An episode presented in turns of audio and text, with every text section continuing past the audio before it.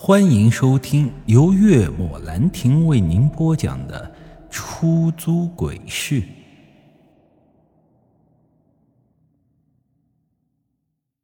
听完，我重重的点点头，然后江明这才上了小船，向着柳河中心划去。随着江明渐渐远离我，我心中不安，再次升起。除去风吹芦苇荡的沙沙声，我所能听到的只有自己快速跳动的心跳声。手心呢，在此刻开始冒汗。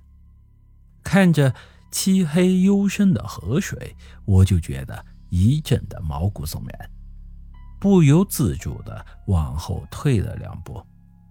见此，黑狼也跟着我后退，神色警惕的观察着四周。他呢，似乎也感觉到了这里的不平静。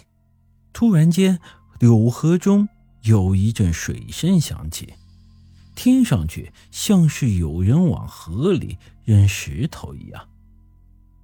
我猛然间扭头去看，却发现是江明一头扎进了河里。因为这河水涟漪泛起的源头，正是这小木船边传来的。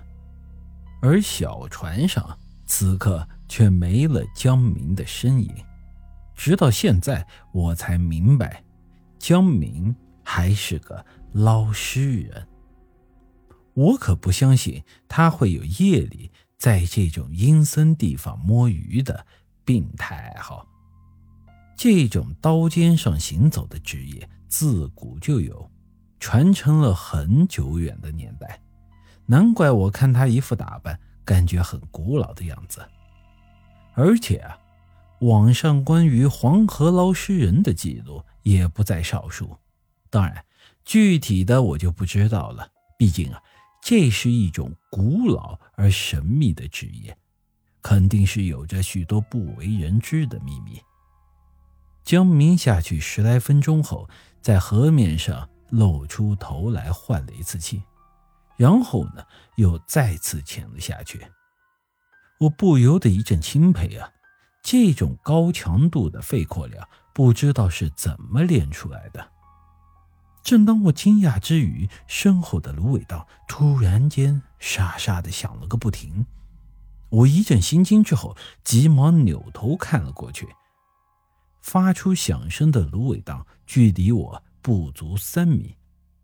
本来以为是风吹的缘故，可仔细一听才发现，像是真有什么东西在这里头移动。黑狼猛然间就做出了进攻的姿势，呲着牙不断的低吼。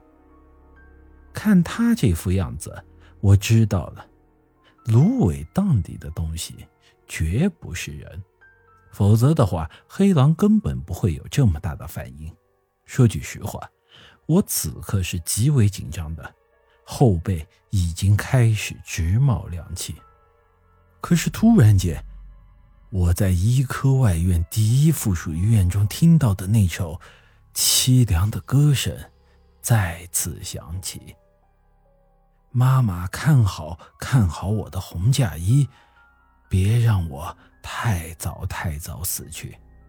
深夜你掉落的发。”深夜，你闭上了眼，这是一个无法诉说的秘密，属于你和我。歌声响起的同时，那幅恐怖的画面再次在我脑海中浮现出来：一道身穿红色嫁衣的身影，脖子上缠着一根麻绳，就像被一个看不见的人提着麻绳。在四处飘荡。本集已经播讲完毕，欢迎您的继续收听。